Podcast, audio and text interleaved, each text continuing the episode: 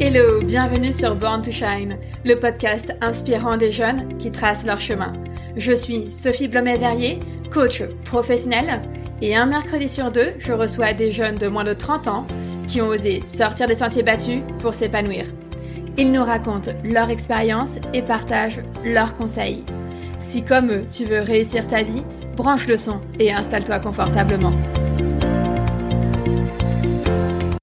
Hello Evancia Hello Sophie. Donc aujourd'hui en fait on est ensemble toi et moi euh, puisque c'est le premier épisode du podcast et j'avais envie de me prêter un peu au jeu euh, vu que ensuite c'est moi qui vais interviewer les gens de, de me voilà de me prêter au jeu de recevoir les questions et d'y répondre pour aussi que euh, vous puissiez un petit peu mieux me connaître. Donc je suis un peu stressée hein, parce que j'ai pas l'habitude d'être de l'autre côté du micro. Euh, je suis assez pudique en plus donc c'est pour ça que je le fais avec toi. Mm. Donc Evancia t'es ma meilleure amie. Oui, tu valides, c'est bon. Oui, c'est bon, c'est validé. Donc on se connaît depuis la cinquième. Ouais. Ouais, on a fait tout le collège ensemble. Mm. Et puis du coup, bah on va pas dire depuis combien de temps, mais à peu près 18 ans qu'on Oui, se connaît. oui, c'est ça. Ça, fait, ça commence à faire. Ouais, on se sent vieille là. Ouais. Ouais. Donc on va vite passer à autre chose. et puis euh, bah du coup on est chez toi et c'est tout tout sympathique, tout mignonnet. Et il y a quelques travaux Oui. à côté. Désolée Donc euh, euh, voilà. le bruit parasite partout. donc si vous entendez quelques bruits, bah c'est normal, on fait avec et puis, puis ça se passera bien. Mm. C'est parti? C'est parti. Pour commencer, on va parler euh, de, de ta famille. Euh, Est-ce que tu peux nous raconter un peu justement comment c'était avec ta famille, comment t'as grandi? Ouais. Euh, alors moi je suis la deuxième fille de mes parents. Mes parents ils ont eu euh, ma grande sœur d'abord et puis moi euh, peu de temps après.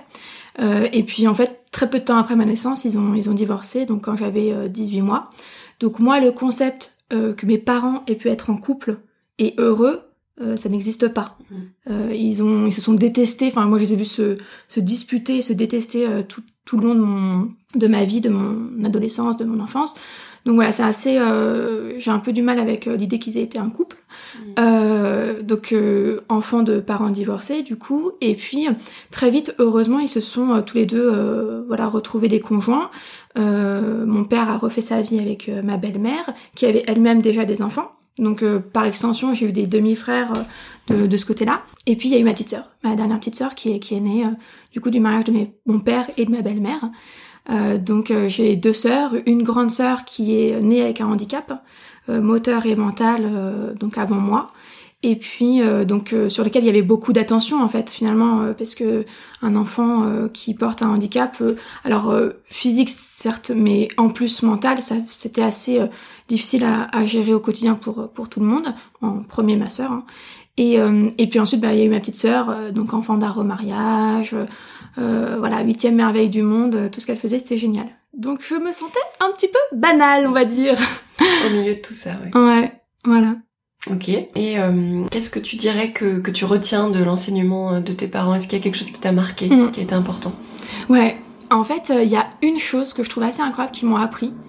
Euh, c'est euh, ils ont mal vécu leur divorce tous les deux, Euh, chacun de son côté hein, pour des raisons un peu personnelles, mais finalement un peu la même. C'est-à-dire que ils avaient beaucoup d'espoir dans le fait de, de réussir ce couple.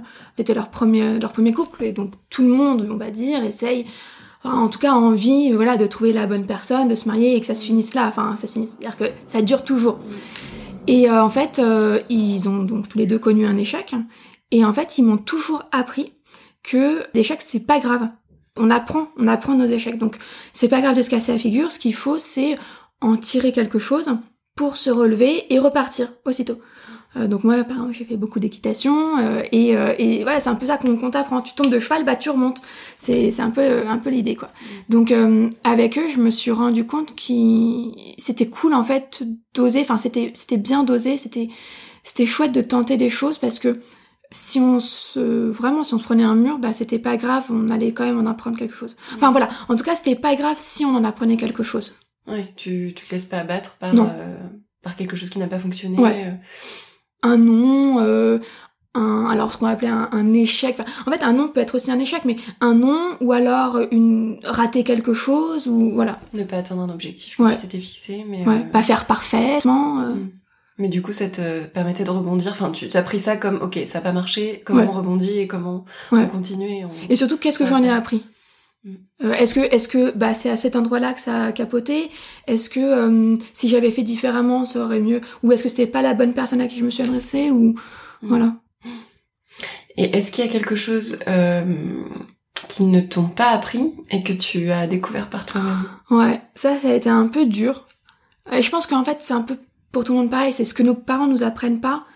C'est peut-être plus dur à, à apprendre parce que d'abord, il faut qu'on conscientise qu'ils ne nous ont pas appris quelque chose de vital pour prendre conscience de voilà de quelque chose qui nous paraîtrait euh, euh, évident à faire d'une certaine façon et qui, qui finalement l'est pas euh, puisqu'il y a d'autres façons de les faire. Souvent, je trouve qu'on on peut apprendre ça quand on voit nos, nos, amis en fait. Chez nos amis, ça se passe différemment, leurs parents les traitent différemment et donc du coup on se dit ah ouais en fait ça en fait je suis pas obligée de faire comme ça en fait, je peux faire autrement. Donc donc voilà, ce qui m'ont il a d'abord fallu que je conscientise en fait ce que mes parents m'avaient pas appris et euh, que je trouve comment faire autrement. En fait, peut-être que je m'inspire d'autres personnes. Et donc moi, vraiment, ce que mes parents m'ont pas appris, et bon, là, ma petite maman euh, ne prend pas tout pour toi, mais euh, c'est à m'aimer. C'est à m'aimer moi-même, pour moi-même, par moi-même, me trouver suffisante, dans le sens où j'ai pas besoin d'être parfaite pour être aimée. Et ça, ça, ça a mis du temps, parce que bah ma mère, donc faisait souvent des réflexions sur mon poids quand j'étais adolescente. Euh, c'était pas euh, très méchant, mais euh, mais elle me disait à quel point elle, quand elle s'était mariée, elle faisait 50, 50 ou 55 kilos, enfin tu vois, et je devais déjà en faire plus de 50 à mon avis étant adolescente, et du coup je me disais bah c'est pas normal, elle en avait 25 quand elle s'est mariée, j'en ai 15, je suis déjà à ce poids-là, enfin bref, des trucs comme ça, et du coup j'étais tout le temps au régime, je sautais des repas pour ensuite me lâcher sur Nutella, hein, donc c'est pas beaucoup mieux je prenais des pilules amincissantes, c'est à 15 ans. Tu te dis, mais n'importe quoi. Mm. Donc, euh, puis en fait, euh, ça, ce qui était bien, c'est que avec la distance et les études, quand je suis partie vivre à Paris euh, pour mes études, bah, du coup, j'avais plus ce poids euh, constamment, cette réflexion dans ma tête. Du coup, ça, ça est parti assez simplement, assez tout seul. Et par contre, mon père, euh, mon père aussi, en fait, a pas contribué à ce que j'apprenne à m'aimer moi, puisque je ressemble à ma maman, mais comme de gouttes d'eau. C'est-à-dire qu'on pourrait croire que je ne suis pas sa fille, mais par contre, on pourrait pas croire que je suis pas la fille de ma maman. Hein. Ça, c'est clair. Et en fait, il la déteste tellement que quand il me voyait, il me disait, ah, t'es moche comme ta mère, quoi. Sympa? Ah ouais. c'est quand même, ouais, hyper dur, quoi. Ouais, mais c'est horrible de dire ça à un enfant, quoi. Oui. Alors que ma maman, elle est super jolie, euh, elle est super belle, enfin, elle est hyper élégante, euh, enfin, elle, est, elle est absolument merveilleuse. Mais du coup, moi, je trouvais que, bah, j'étais moche, effectivement, enfin, j'avais pas de, de quoi être belle. Et je sais plus comment exactement, enfin, quel a été le, moment. Je crois que c'était une phrase de trop, un truc qu'il m'a dit, et je me suis dit, mais en fait, il va jamais m'aimer, il va jamais me trouver belle, et en fait, bah tant pis, faut que je fasse avec. Faut que moi, j'apprenne à m'aimer moi. Faut que moi, je me trouve belle. Parce que j'avais le sentiment, en fait, que si je cherchais sans arrêt son approbation, je pourrais le laisser me détruire, mais laisser aussi les autres penser la même chose. Mm.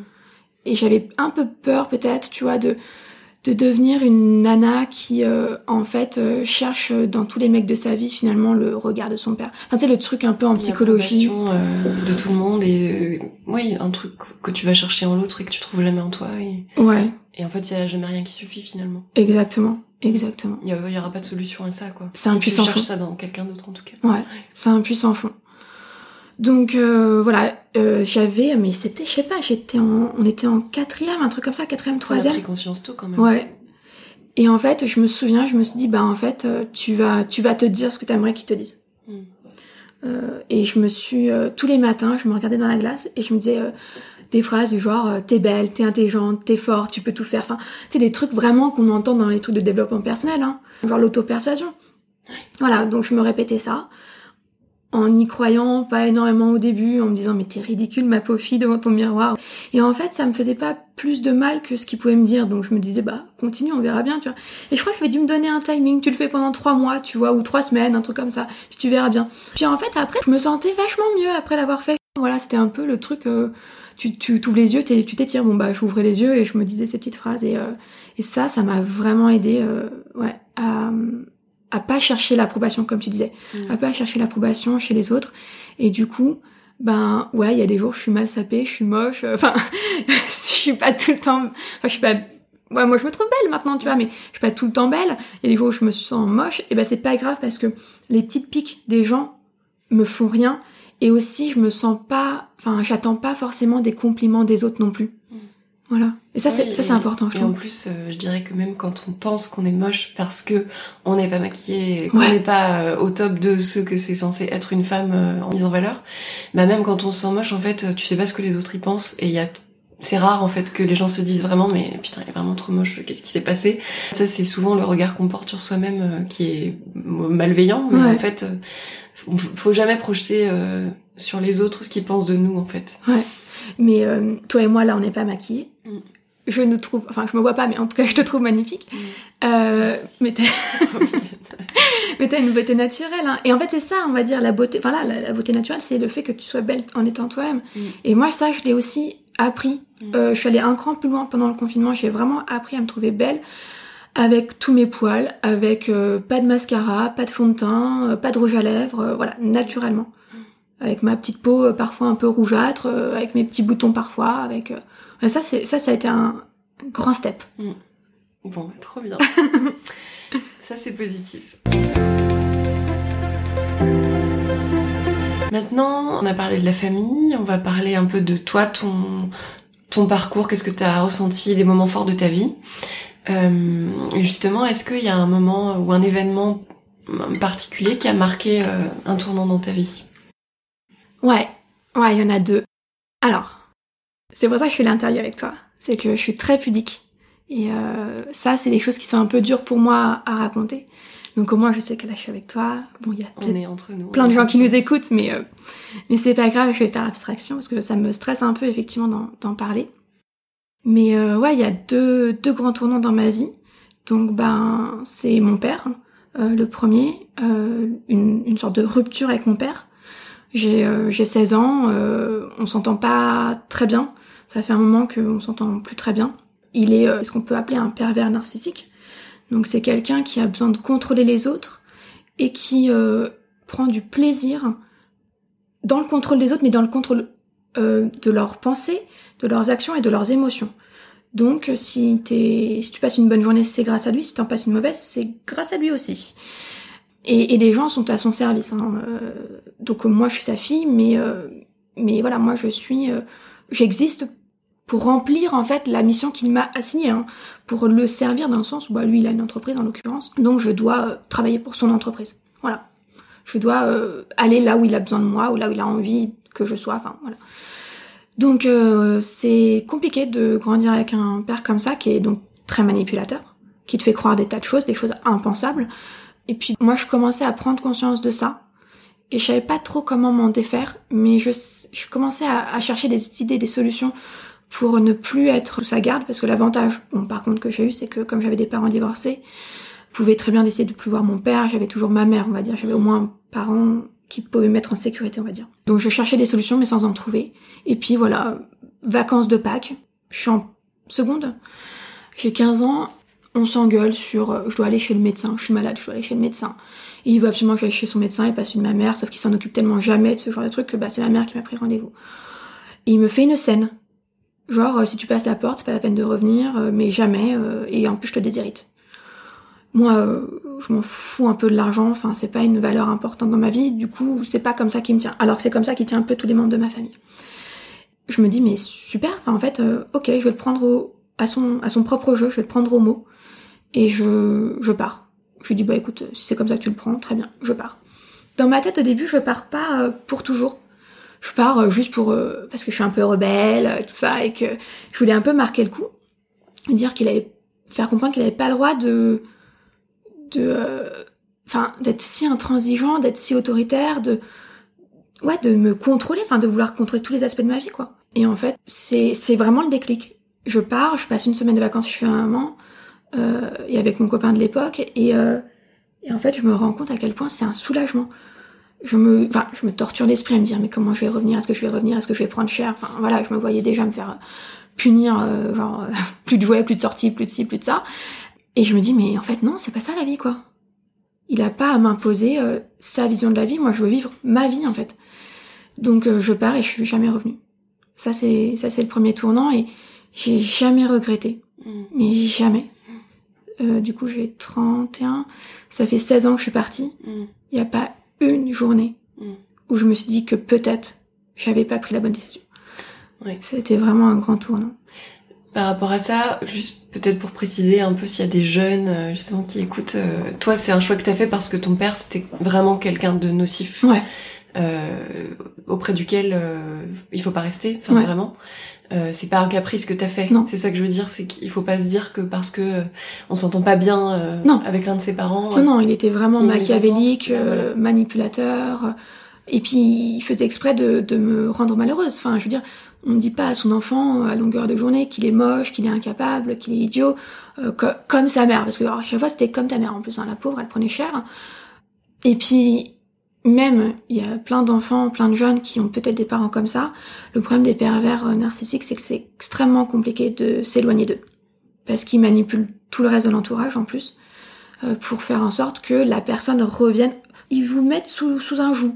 Euh, voilà, on, on est victimisé, on est victime et on est victimisé en permanence pour rester euh, dans ce rôle de victime. Donc c'est très compliqué en plus, non seulement de le conscientiser, mais en plus d'arriver vraiment donc à couper les ponts. Et moi, la seule solution que j'ai trouvée, c'est vraiment que ce soit définitif. J'ai essayé hein, de, à certains moments, il y a eu deux ou trois fois où j'ai essayé de, de retenter quelque chose avec lui, mais c'est c'est pas possible parce que ce sera pas euh, selon une entente cordiale avec euh, chacun ses conditions, on va dire, c'est les siennes ou rien.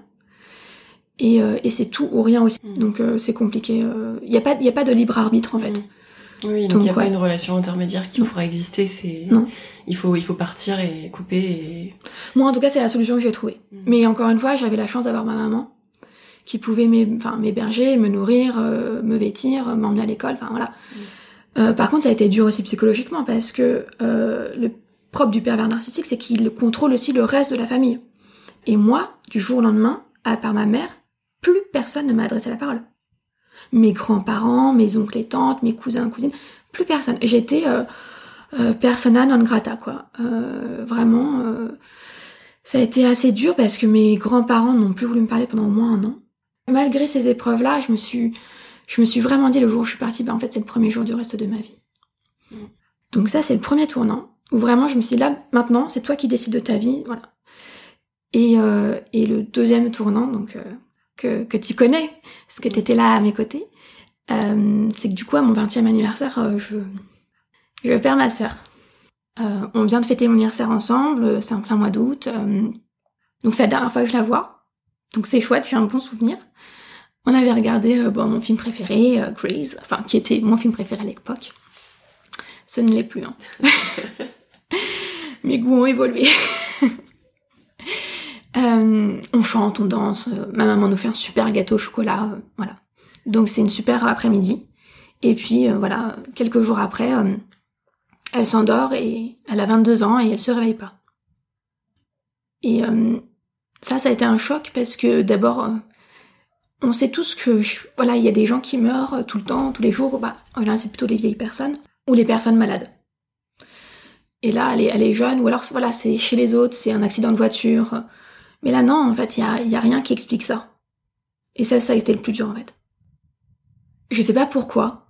Je pourrais pas l'expliquer je, je souhaite pas. euh, Enfin, c'est pas parce que ça m'est arrivé à moi comme ça que ça. C'est forcément comme ça que ça nous arrive à tous, mais moi, j'avais besoin de comprendre. J'avais besoin de comprendre euh, pourquoi elle, elle était décédée. Et pourquoi moi, j'étais vivante. Je pourrais pas expliquer pourquoi j'avais besoin de ça, mais tout comme pourquoi elle était née handicapée. Et moi, j'étais née euh, valide. Voilà, j'arrivais pas à comprendre. Mais alors, du jour au lendemain, je me mets à avoir peur de tout. Euh, j'ai peur, j'ai peur de vivre. J'ai vraiment tellement peur de vivre parce que, ben, vivre, c'est aussi potentiellement mourir.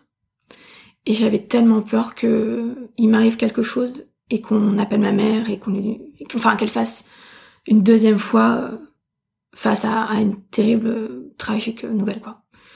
Mais euh, c'est au point que pendant quelques semaines, je pouvais plus sortir de chez moi. En fait, j'avais peur de traverser au premier passage piéton, ce qui est un peu compliqué quand même à Paris. Euh, donc, euh, donc voilà, j'ai j'ai besoin de comprendre et j'ai besoin de de comprendre pourquoi moi je suis en vie pour pouvoir revivre en fait d'une certaine façon. Parce que toi qui m'as connu du coup avant, ça m'a profondément changé. En fait, il y a une part de moi qui est partie en fait ce jour-là, qui j'essaye de la ranimer un peu tous les jours. Et je pense dernièrement il y a vraiment arrivé. Mais voilà, c'est c'est ça fait 11 ans. Clairement, je pense que j'ai mis 10 ans à faire mon deuil, à, à accepter, à digérer. Parce que accepter c'était une chose et puis après à passer à autre chose, enfin voilà, digérer.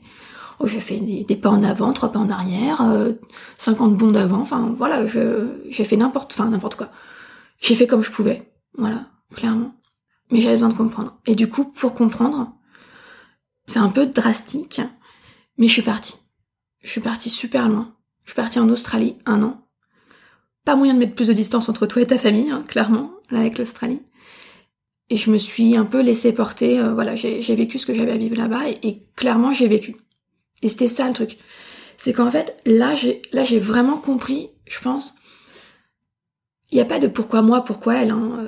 Elle n'est pas décédée euh, pour que je puisse vivre. J'ai pas lui à mériter d'être en vie. Enfin, mais malgré tout, je garde cette petite idée en moi. Elle est, elle est erronée, elle est fausse. Hein. Il faut que je m'en libère. Mais je crois que finalement, si, euh, si c'est elle qui s'est endormie euh, pour toujours et, pas moi, du coup, ça veut dire qu'il faut que je mérite un peu ma place euh, sur Terre. Et du coup, par rapport à ça, je pense souvent au fait de, de la rendre fière, en fait, de, de mériter ma place sur Terre, quoi. De faire des choses qui vaillent le coup d'être vécues. Et, euh, et en fait, il y a rien de, de mieux, en fait, que de vivre. C'est-à-dire, qu'est-ce que je peux faire qu'elle ne peut pas faire, en fait? En train de dire qu'en fait, le double de ce que la vie, euh, de ce que t'as la chance de, de, pouvoir vivre en fait, mm. euh, parce que euh, tout ce qu'elle a pas pu faire, parce mm. qu'elle a pas eu le temps, toi tu le mm. fais et, tu le prends et, et puis t'es reconnaissante aussi de peut-être de pouvoir le faire parce que t'es toujours là quoi. C'est ça. En fait, un peu mériter cette place sur terre, profiter de ce que de ce que je peux avoir. C'est comme un peu, bah voilà, si donc ma soeur était aussi handicapée moteur eh ben, j'avais pleinement conscience que moi, je pouvais me servir de mes mains et de mes pieds, en fait. Chose qu'elle ne pouvait pas forcément exactement comme ça faire. Donc voilà, là, elle est, partie, euh, elle, est, elle est morte, et, du coup, moi, je, clairement, je, je, je peux jouir de quelque chose qu'elle ne peut pas. Et ça, quand j'ai eu compris ça, je me suis dit, mais en fait, ouais, on est, on est sur Terre pour vivre, mais pas pour vivre en étant malheureux. Sinon, ça n'a aucun intérêt qu'on soit là. Sinon, en fait, on gâche presque la place que quelqu'un euh, qui est déjà parti trop tôt aimerait pouvoir euh, profiter en fait. Donc j'ai envie d'être heureuse pour pour vraiment ne pas avoir à regretter un seul jour. Je profite de ma chance. Voilà, je profite de ma chance. Et du coup, à partir de ce moment-là, je me suis dit, bah, en fait, plus question d'être malheureuse, quelles que soient les épreuves de la vie. À quel moment tu as compris ce qui t'animait? Du coup, bah, je reviens d'Australie, voilà, je fais un peu une vie classique, j'ai un boulot, euh, j'ai euh, j'ai un copain, machin et tout. Et en fait, finalement, au bout de quatre ans, je suis plus du tout heureuse dans ce couple et j'arrive pas euh, à me le dire, à me l'avouer et à, le quitter. Donc c'est lui qui, nous quitte, qui me quitte. et en vrai, délivrance de folie, quoi. Genre vraiment. et je lui ai dit tout de suite assez rapidement, je lui ai dit merci pour pour cette décision que tu prends pour nous deux et je sais que je t'en serai redevable. En fait, genre je me retrouve, mais comme jamais, c'est-à-dire que j'ai quand même aussi grandi depuis l'Australie. Parce que vraiment en Australie, je me découvre. Et là, du coup, je me retrouve un peu comme en Australie, genre, je me remets à, découvrir qui je suis, je me réaligne avec moi-même, quelles sont mes valeurs, de quoi j'ai envie dans la vie. Euh, je découvre des choses qui me tentaient depuis un moment. Euh, donc, euh, j'étais déjà végétarienne, mais j'avais très envie de faire du bénévolat, de la méditation. Je m'intéresse énormément au bouddhisme. J'ai toujours un, grand penchant pour les pays d'Asie et la culture asiatique. Et je m'intéresse énormément au développement personnel. J'adorais la psychologie déjà avant. Et là, du coup, euh, je m'éclate, je comprends plein de trucs sur moi, je comprends euh, les, trucs malsains peut-être qu'on entretient dans ses relations avec euh, sa famille. Bon, jusqu'à présent, j'avais pas forcément une relation très saine avec ma mère, un peu conflictuelle par moments, c'est un euphémisme. Et, et du coup, en fait, tout s'apaise. Je me redécouvre, je m'affirme, et je lis quelques livres de développement personnel qui me permettent vraiment d'être en harmonie avec moi-même. Donc euh, c'est c'est une rupture finalement qui te qui te permet de t'intéresser à toi-même, de t'émanciper, euh, d'être plus indépendante en fait, euh, de mieux te connaître, de et, comme on le disait peut-être au début, de moins chercher mm. en l'autre quelque chose que tu que tu vas pas trouver en, que tu penses que tu, que tu peux pas ouais. En fait que tant que tu l'as pas trouvé en toi tu peux pas le trouver ailleurs. Mm. et d'ailleurs donc tu dis c'est une rupture c'est vrai que c'est une rupture mais c'est pas que ça parce que à la suite de cette rupture, et même pour être très exact, c'est-à-dire que euh, il me largue la veille de partir en vacances ensemble. Donc déjà t'as les boules. Euh, du coup moi euh, je me suis dit bah tant pis, je pars. Alors on était censé partir faire de la randonnée sur le chemin de Saint-Jacques de Compostelle. J'ai une donc notre, euh, enfin mon autre meilleur ami que tu connais très bien parce que c'est de la même époque, euh, m'avait déjà fait découvrir le chemin de Saint-Jacques. J'avais adoré, je voulais y retourner. Et du coup, bah, je retourne marcher euh, cette fois une semaine, puis quelques mois plus tard, trois semaines. Et c'est surtout cette longue période sur le chemin de Saint-Jacques, ces trois semaines en, été, où là, révélation. Enfin, tout ce que j'ai pu conscientiser de la rupture quelques mois auparavant. Donc là, tout d'un coup, vraiment, tout fleurit. C'est vraiment une, une floraison, ça s'épanouit. Enfin, vraiment, je je m'aligne et en plus je me développe. Voilà, c'est globalement c'est un peu ça. Et là, en fait, je me rends compte sur le chemin que euh, j'adore aider. Alors, j'adore aider pas pour que les gens se, se sentent redevables vis-à-vis de moi ou pas pour euh, euh, me sentir euh, sauveuse, euh, donc euh, le fameux syndrome du sauveur, mais pas pas pour ça, mais juste parce que en fait, je me rends compte que quand je me consacre un peu moins à moi et un peu plus à faire le bien et aux autres, ben en fait, moi, ça me fait du bien. Et du coup, euh, voilà, je me dis c'est c'est ma voie. Enfin, c'est c'est comme ça que je vais m'épanouir. Ça fait sens pour toi. Il y a un truc là-dedans où tu sens qu'il faut que tu ailles vers ça, quoi. Ouais. Instinctivement. Et je rentre à Paris. J'ai une révélation pendant que je cours. Je me dis mais oui, mais en fait, il faut que j'écrive tout ce que j'ai vécu. Voilà, c'est un peu ma révélation. C'est tout ce que j'ai vécu. Ça a un sens finalement. Un peu le sens que je cherchais en fait aussi dans le décès de ma sœur. C'est-à-dire pourquoi elle est, elle est décédée, pourquoi moi je suis en vie. Bah c'est un peu la même chose. C'est tout ce que j'ai vécu de mon adolescence. En fait, ça doit me servir à pouvoir aider les autres. Finalement, on a tous et toutes vécu des adolescences ou des périodes de jeunes adultes pas facile parce qu'en fait il y a des nouveaux codes à, à accepter, il y a le fait qu'on change, en fait qu'on change dans ce sens où on n'est plus un enfant et on peut plus se laisser dicter la, vie, on a une personnalité qui se développe et on devient nous-mêmes, mais c'est quoi être soi-même? Et, et du coup euh, parfois ça peut être aussi en contradiction avec les valeurs de sa famille. Et comment est-ce qu'on est-ce qu'on trouve un terrain d'entente par rapport à ça? Donc voilà, je pense que ce que j'ai vécu peut vraiment me servir à à mon tour aider, donner quelques clés et c'est c'est vraiment à ça que que j'ai envie de c'est ça c'est ça un peu ma révélation quoi. Alors, j'ai écrit le livre et donc toi tu connais la fin de l'histoire. Mais euh, voilà, gros syndrome de l'imposteur, euh, syndrome de l'imposteur, euh, ça vient aussi bah, d'un manque de confiance en soi, on doute. Euh, merci papa. Hein.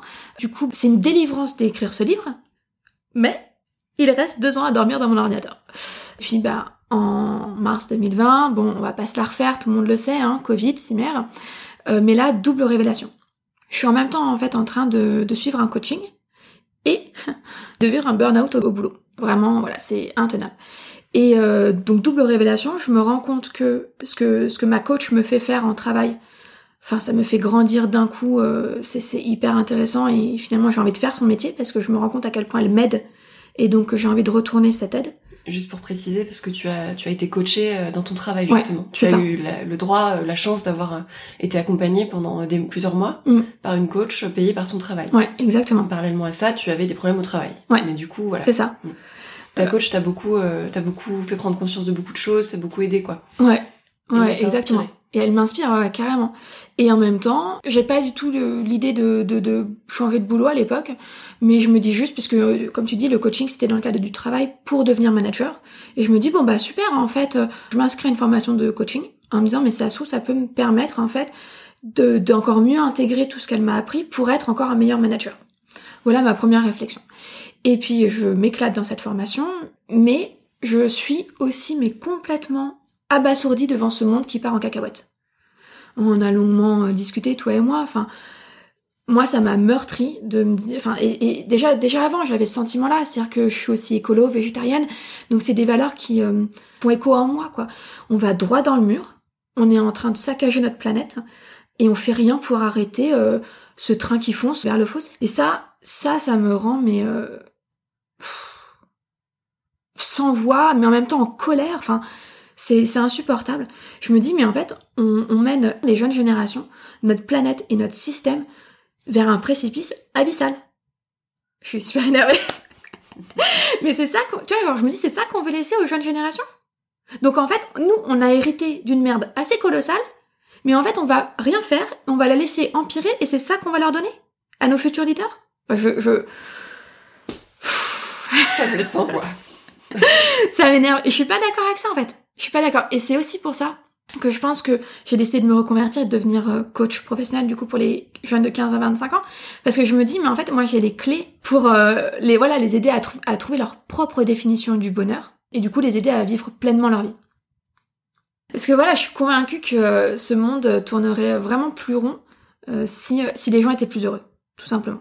Et, et en fait, c'est nos jeunes qui vont devenir les, les futurs leaders. C'est donc à eux qu'il faut donner les clés d'être heureux pour faire tourner ce monde plus rond, tu vois ce que je veux dire? Oui, l'éducation et le, la transmission des valeurs euh, qui sont fondamentales et, et de, de, donner les clés pour euh, construire son propre chemin. Mais euh, du coup, on a une responsabilité. Mm. On a une responsabilité aussi vis-à-vis d'eux. Mm. Mais toi, en tout cas, voilà, c'est là-dedans que tu reconnais ta mission, de te dire, moi, j'ai envie de participer mm. à ça, et c'est ça ma mission sur Terre, j'ai envie de faire ça. Et... Ouais, exactement. Et du coup, pendant cette formation de coaching et pendant cette prise de conscience, en fait, finalement, je me dis, bon, écoute, t'as rien à perdre, envoie ton, ton script de, de livre à un éditeur, et puis tu verras bien, quoi. Et puis au pire, bah, peut-être tu t'auto-édites, enfin bon, on verra, quoi. Et là, euh, incroyable surprise, en fait, un éditeur me répond, et il est d'accord, et il veut le faire, et il trouve ça génial, et tout. Ah bah là, mon petit syndrome de l'imposteur, en fait, il en prend un gros coup. Euh, parce que je me dis, ah ouais, en fait, euh, je peux faire des trucs et, et que ça intéresse les autres. Et c'est parti en fait de cet enchaînement, c'est-à-dire que après le blog, euh, le, le, le compte Insta et le, et le donc aujourd'hui ce podcast, c'est pareil. Chaque fois je me dis non mais personne va t'écouter donc c'est pas grave, lâche-toi, vas-y. oui, tu t'autorises, mais après tu, euh, malgré le syndrome de l'imposteur, tu fais, tu vas au bout des choses. Mm. Tu, en fait finalement tu laisses pas trop la place à ce truc, t'essaies de le déjouer, tu ouais. de, il mais va oui, pas mais... t'empêcher d'y aller quoi. Oui oui, mais parce que c'est comme ce qu'on disait au début en fait. Finalement, mes parents m'ont dit que tu peux te casser ta figure voilà, voilà, ils ont pas toujours été euh, super top machin, mais ils m'ont quand même vachement appris des choses intéressantes et fortes. Et c'est ça notamment, c'est ce truc de, mais fonce, casse-toi la figure, tu n'en retiendras que des trucs positifs de tout. Enfin, tu, tu en tout cas, de toute voilà, façon. retiens les choses positives. Mm. Donc là, on est, on parle de ta vie d'aujourd'hui. C'est quoi ton rêve aujourd'hui? Eh ben un peu euh, aligné avec euh, cette prise de conscience euh, pendant le Covid, mais que j'avais déjà auparavant, puisque tu vois, j'étais déjà bénévole à la fondation Good Planet, j'étais déjà végétarienne pour pour les animaux, pour la planète, j'étais déjà zéro déchet écologique. Donc en fait, vraiment mon rêve, hein. mais qui est réalisable, hein, j'en suis sûre, c'est vraiment de vivre dans un monde plus respectueux, plus respectueux des hommes et des femmes. Il y a tellement d'injustices, enfin il y a tellement de ça me, ça me met tellement en colère en fait. Il y a trop de guerres civiles, il y a trop de gens qu'on laisse mourir de faim, mais même dans nos rues. Mais je me dis que je peux aussi faire un petit truc. Bon, moi je suis sensible au handicap, mais il y a trop de personnes euh, en situation de handicap, et quel qu'il soit, un très très handicapant ou plutôt léger, mais nos, notre milieu n'est pas adapté à ça. Enfin, je veux dire, quand il y a des marches pour aller dans le métro, quand il y a des marches pour aller à Monoprix, bah en fait, ils font comment? Euh, et, là, je pense au handicap euh, moteur, hein, puisque c'est ce dont ma soeur était atteinte. pareil, les, les, personnes racisées ou les personnes discriminées pour euh, leur genre ou leur orientation sexuelle. Donc voilà, euh, qu'on soit plus respectueux des, des, humains et des humaines euh, de manière générale, on est tellement, mais tellement dur envers, envers nous et envers l'autre, l'autre quel qu'il soit. Mais, mais pas seulement du coup, pas envers les humains et les humaines, mais aussi envers la planète de manière générale et les autres êtres les autres êtres vivants, et en particulier les animaux, qu'on maltraite, qu'on mange déjà, qu'on tue. Voilà, moi je suis végétarienne, je le dis, je comprends toujours pas qu'aujourd'hui on n'a pas besoin de ça pour vivre, donc je comprends pas que on les tue pour notre plaisir, hein, finalement, pour notre plaisir gustatif. Et à partir de quel moment on a dit que nous, on était supérieurs aux animaux? Veux dire, qu'est-ce qui nous permet de dire ça? Quand les chauves-souris ont un radar euh, ultrason, quand les baleines aussi ont une façon de communiquer euh, différente de nous, on n'est pas capable de comprendre les baleines. Elles sont capables de se comprendre entre elles. À quel moment, du coup, ça nous en... Enfin, nous, ça nous rend supérieurs à elles? Elles sont capables de communiquer à 500 km l'une de l'autre. Pas nous, hein. Enfin, sauf depuis euh, l'invention du téléphone et d'Internet. Mais sinon, non. Donc on n'est pas forcément les plus malins. Tu remets en question euh, les systèmes de hiérarchie euh, mm. sur tous les plans en fait, mm. euh, humain non humain, euh, entre les humains eux-mêmes, de, de, nous par rapport à la nature, enfin nature culture, enfin ouais. toutes ces distinctions qu'on fait artificiellement et qui n'existent pas à part dans nos esprits. Quoi. Ouais. Et cette planète, tu vois, moi elle, elle, elle m'est chère parce qu'elle est, elle est d'abord elle est super belle, enfin et ça je pense que c'est aussi soit d'avoir marché sur le chemin, soit, soit mes nombreux voyages, mais soit aussi à la fondation Good Planet, qui est dont le fondateur en fait est Yann Arthus Bertrand, donc les photos qu'on connaît, et elle est tellement magnifique. Et je me dis, mais on est en train de la détruire, et elle ne sera pas remboursée. Hein. On va la casser, elle sera ni échangée ni remboursée. Hein. Donc il vaut mieux qu'on réagisse et vite, hein. parce qu'on n'en aura qu'une quoi. Euh, jusqu'à présent, euh, on n'ira pas sur Mars. Hein. Et même si on y va, euh, pas sûr que ça. Ce sera moins vert. Ça même délire. Et je sais que certains vont dire que c'est hyper utopique. C'est pareil, c'est le genre de discours qui m'énerve.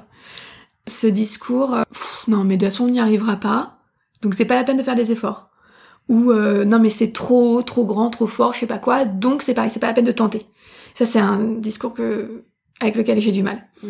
Je me dis, voilà, moi je fais les choses à mon échelle. C'est moi. Je suis persuadée qu'en fait, tu vois, je fais partie d'un, je suis que le maillon d'une très grande chaîne. Et si moi je bouge, et eh ben en fait forcément ça donne une petite secousse à côté, au maillon d'à côté. Et qui si lui continue de faire une petite secousse aussi, nanana, l'un dans l'autre, bah à la fin ça fait une grande vague, tu vois. Mm. Et, du coup ça fera quelque chose. Donc voilà. Et moi j'ai décidé euh, de vraiment euh, agir à mon échelle. Alors c'est pas grand, c'est pas, c'est peut-être pas très grand, voilà, c'est peut-être pas très fort. Euh, je vais pas changer le monde à moi toute seule, mais euh, je suis capable de faire changer les choses à petite échelle. Et je l'ai vu je l'ai vu dans mon entourage, enfin avec ma maman, avec euh, mes amis. Je le vois bien euh, que chacun en fait a changé au quotidien un petit truc. Bah ça fait des grandes, des grands changements après. Mm. Et je suis sûre que c'est comme ça qu'on y arrivera. Super. ok, donc ça c'est ton rêve. À quoi tu veux œuvrer? Pour toi, c'est quoi ta mission sur Terre? Et bah du coup c'est un peu, euh, un peu lié à ça. C'est-à-dire que moi je suis persuadée que le rêve que j'évoque là doit résonner dans les oreilles de certains auditeurs. C'est un rêve d'une petite fille, en fait, qui euh, veut simplement vivre euh, heureuse dans un monde en paix. Alors ouais, euh, ça fait un peu sortie de Alice au Pays des Merveilles ou je ne sais quoi. Mais je suis sûre que je suis pas la seule, en fait, à avoir ce rêve.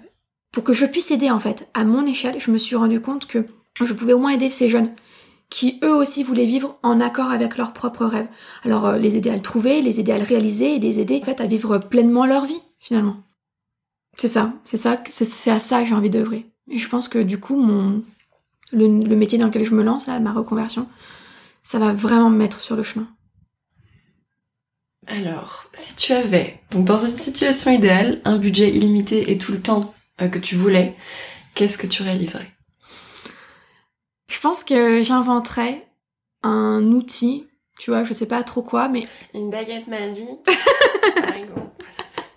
Et Sting, ouais, quelque chose qui fasse prendre conscience aux gens que vraiment euh, il est temps d'agir, que notre planète euh, et, et, les, ceux qui la peuplent méritent notre respect.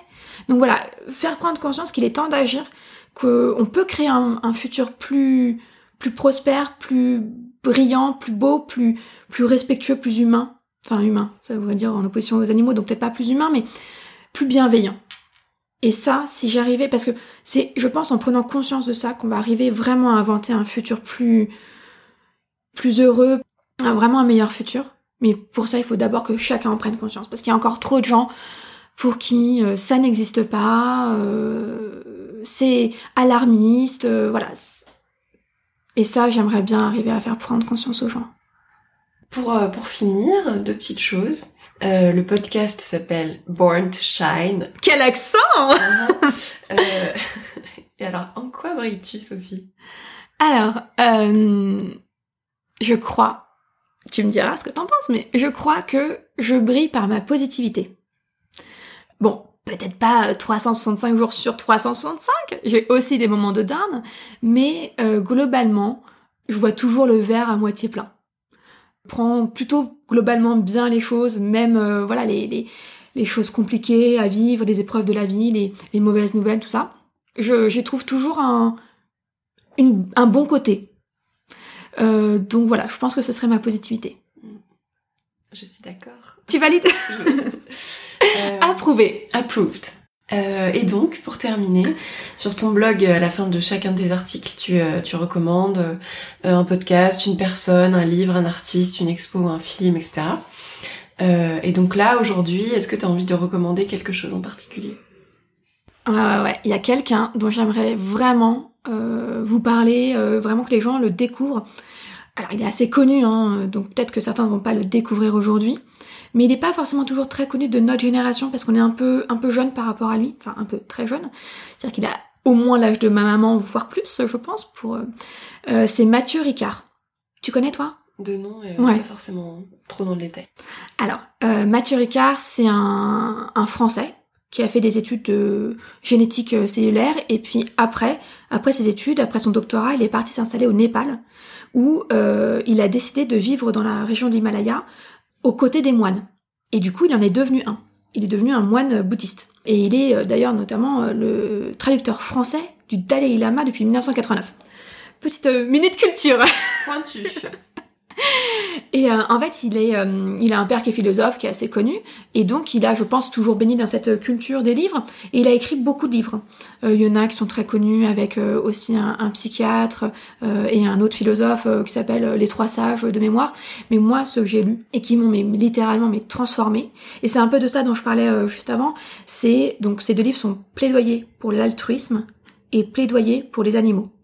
Et c'est deux livres. Euh, Bon, ok, c'est des pavés, je devrais peut-être pas vous le dire parce que ça va en dissuader plus d'un, euh, donc au moins en version audio à la limite, euh, mais c'est deux livres qui resituent les humains parmi les humains, donc nos différences, nos ressemblances, et finalement on se rend compte qu'on a beaucoup plus de ressemblances que de différences, et que nos différences, elles sont à valoriser.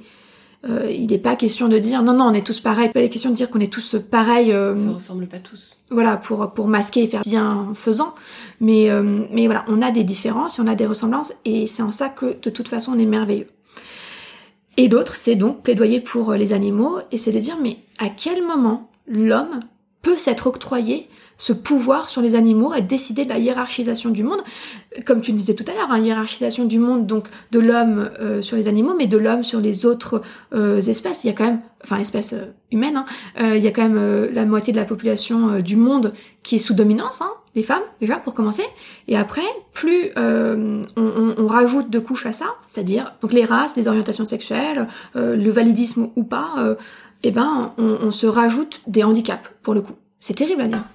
Donc euh, je trouve ça intéressant que ces deux livres, en tout cas moi, m'ont profondément euh, touché et ont reshapé, re, comment on peut dire, euh, reconstruit, reformaté, reformaté, ouais, tout à fait, ma vision du monde. et j'ai trouvé ça vraiment passionnant. En plus, il, il allie parfaitement, je trouve, il combine vraiment magnifiquement à la fois une contribution scientifique, puisque du coup, ça devient un spécialiste du cerveau, l'humanisme, avec du bénévolat et la spiritualité puisque du coup il est, il est bouddhiste. Et il travaille notamment sur beaucoup d'études qui euh, étudient donc euh, l'impact de la méditation sur la compassion sur le cerveau et, euh, et sur donc notre intelligence mais en même temps notre bien-être. Et je trouve ça absolument mais fou dingue. Vraiment hyper intéressant. Voilà.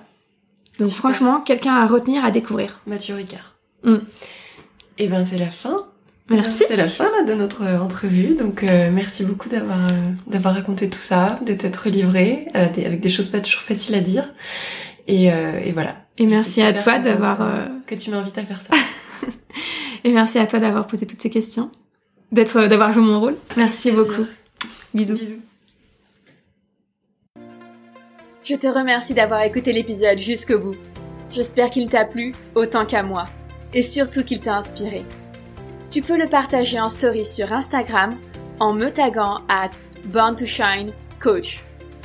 Et n'hésite pas à me laisser une note et un commentaire sur Apple Podcast. Je serai ravie de te lire et de partager ton avis dans le prochain épisode. Si tu veux être tenu au courant de la sortie du prochain épisode, inscris-toi à la newsletter via le lien dans la description.